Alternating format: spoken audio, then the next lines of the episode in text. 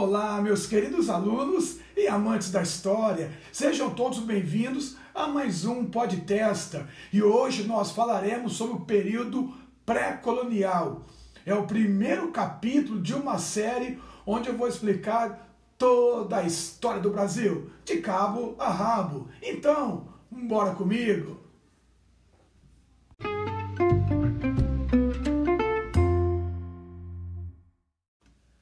Bem, pessoal, esses 30 anos iniciais do Brasil, de 1500 a 1530, não houve uma colonização efetiva do Brasil. Ou seja, Portugal não ocupou efetivamente a sua colônia. Esse período será marcado, sobretudo, pela extração do pau-brasil. Uma madeira muito importante para fazer móveis, mas, acima de tudo, para atingir tecidos da cor vermelha, tá?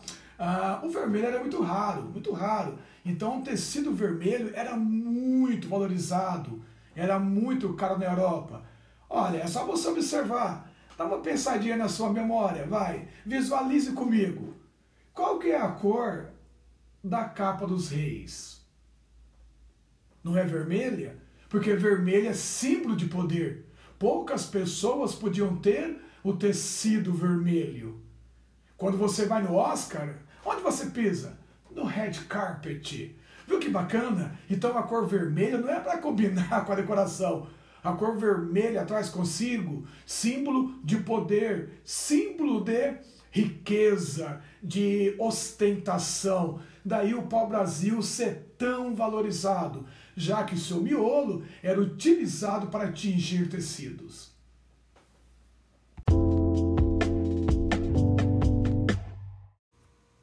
Bem, além disso, Portugal, nesses 30 anos iniciais do Brasil, estava muito mais preocupado, estava mais interessado em seu comércio com o Oriente.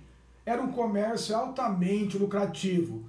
Lembrem-se que Portugal, fazendo o périplo africano, ou seja, contornando a costa da África, conseguiu chegar até Calicut, nas Índias. Então Portugal descobre uma nova rota para o Oriente, contornando a costa africana. E era uma rota altamente lucrativa. Então, nesses 30 anos iniciais, o Brasil fica em segundo plano.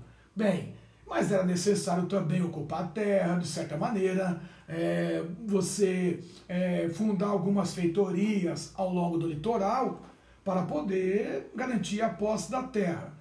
Então Portugal vai inicialmente mandar a chamada expedição reconhecedora. Olha, o nome já fala, hein? Expedição reconhecedora. O que, que ela busca? Reconhecer o nosso território, pelo menos a costa litorânea. E sabe quem esteve nela? O Américo Vespúcio, o mesmo que prestou serviços para a Espanha. Lembrando que Vespúcio é italiano, né? Prestou serviços para a Espanha e foi quem levou a notícia de que o Colombo havia descoberto um novo continente e não chegado nas Índias.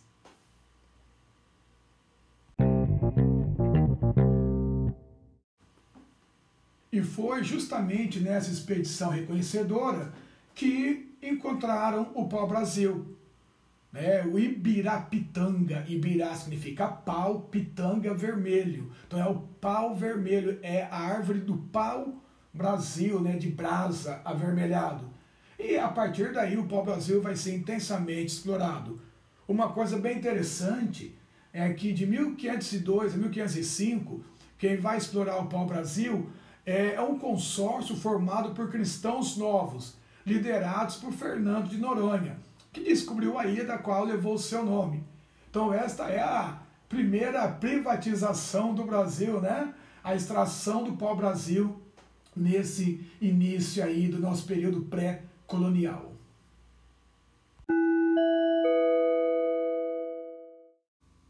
Após 1505, Portugal passou a exercer um monopólio sobre o pau-brasil, que é o que nós chamamos de estanco. Então, o que é o estanco? É o monopólio real sobre a extração do pau-brasil.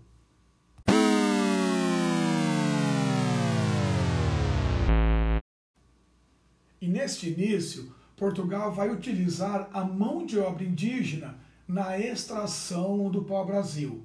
Tá? Esta mão de obra indígena não era escravizada, era uma relação de escambo. não confundir com estanco. Estanco é um monopólio real sobre o pau-brasil. Escambo significa troca de produtos. Belezinha? Então os, os indígenas vão cortar o pau-brasil para os portugueses em troca de produtos, tá? como espelhos, chapéus, canivetes, é, machados, serrotes, tá bom? Veja bem, nós não podemos mais usar o termo é, bugigangas. Ah, os índios receberam bugigangas, sabe por quê? Porque pensar assim é reforçar o preconceito que havia com os indígenas. Esses produtos, vai, é, chapéus, tecidos, espelhos, não eram produtos que existiam no mundo dos, dos indígenas. Imagine, os índios cortavam o pau-brasil com machado de, de pedra, com pedras, né?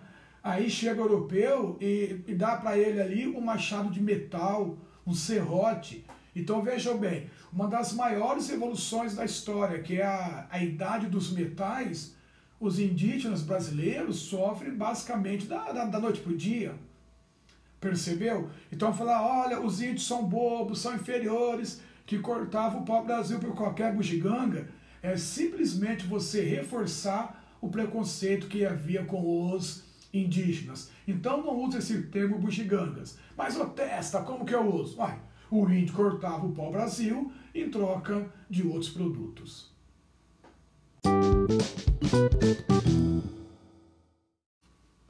Acontece, pessoal, que muita gente, muita, very, very pupils, tinha interesse no pau-brasil. Então a costa brasileira, ela sofria muito contrabando de pau-brasil, de franceses, holandeses, espanhóis, e vejam bem, para os indígenas não fazia diferença né, cortar o pau-brasil para português, espanhol, é, inglês, holandês, tá? É, desde que ganhasse os seus produtos ali, os seus presentes, tá? Suas mercadorias. Bem, então o contrabando de pau-brasil foi muito, muito intenso.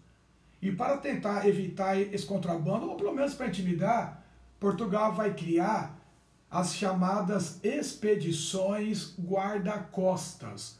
Então veja bem, o nome já está falando, olha, expedição guarda-costa. Qual que era o objetivo? Proteger o litoral brasileiro contra os contrabandistas de pau-brasil. Mas e aí, testa? Marcelo Maia, deu certo? O que, que vocês acham? Dê uma pensada aí.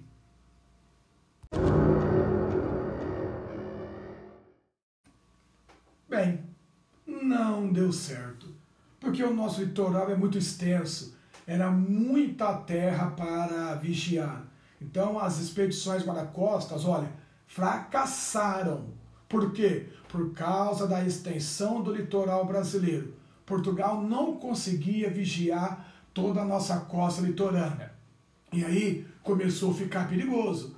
Porque o perigo ele não passa a ser apenas mais o contrabando de pau-brasil, e sim uma certa ameaça ao nosso território. Mas e aí, prof? O que fazer então?